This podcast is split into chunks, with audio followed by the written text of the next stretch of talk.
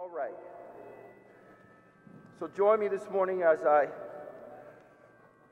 pray the prayer of St. Michael. St. Michael, the archangel, be our protection against the wickedness and snares of the devil.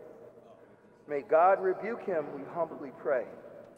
And do thou, O Prince of heavenly hosts, by the power of God, thrust into hell Satan and all the evil spirits who prowl about the world for the ruining of souls. Amen. Now we'll read the memorare.